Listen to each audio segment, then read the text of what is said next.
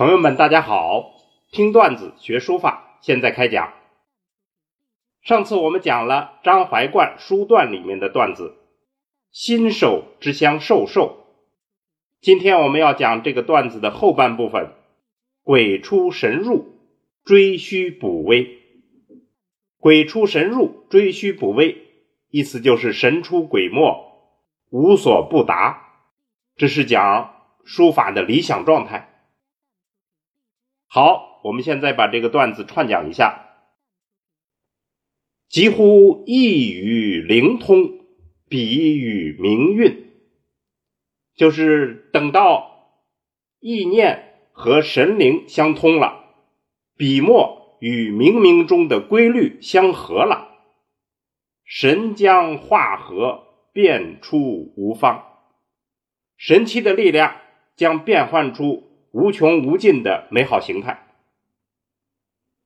虽龙伯既敖之勇，不能量其力。就是说，即使有龙伯那样捆绑大鳌的力量，也不能衡量它的力度。意思就是说，书法的力量超过了龙伯。雄图应。路转之地不能异其高，意思就是说，书法的崇高超过了有雄图的帝王。忧思入于毫间，意气迷于语内，就是意念传达到了笔端，飘逸之气弥漫了字的。空间里，鬼出神入，追虚补微，意思就是说，神出鬼没，无所不达，所有书法的细节都表达出来了，则非言象全题所能存亡也。这就不是像得鱼而忘泉、得兔而忘蹄那样的成语所能表达的了。这就是非常理想的书法状态。好，我们先把全文诵读一遍。几乎一语灵通，笔语明韵，神将化合，变出无方。虽龙伯既敖之勇，不能量其力；雄图应路转之地。不能异其高，忧思入于毫间，意气迷于宇内，鬼出神入，追虚补微，则非言象全题所能存亡也。好，我们现在做一个解析。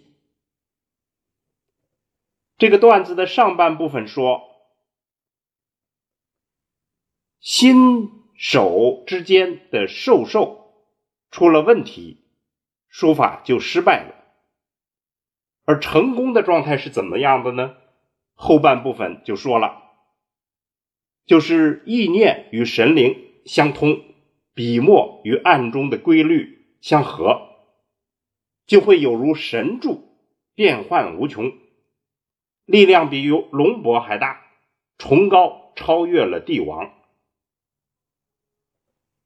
自己的意念就传达到了笔端，飘逸之气就弥漫了字的空间，于是就出现了神奇的状况，仿佛神出鬼没，无所不达。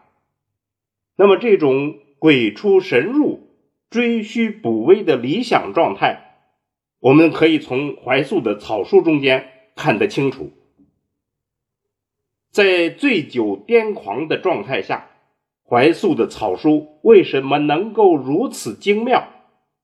按照张怀灌的说法，就是他实现了意与灵通、笔与明韵这样一种神奇的状态。关于这种现象，黄庭坚也曾记录过自己的感觉。他说：“夜半在庙里写草书，鬼就出来帮忙了，所以写的出神入化。”所以今天我们这个段子的结论就是，这里神神鬼鬼的话说了些什么呢？其实就是我们所说的灵感。灵感的来源有两个，第一就是长期的积累，第二就是一时的妙悟，这两者缺一不可。好，关于这个话题，我们今天就讲到这儿。听段子学书法，我们下次再见。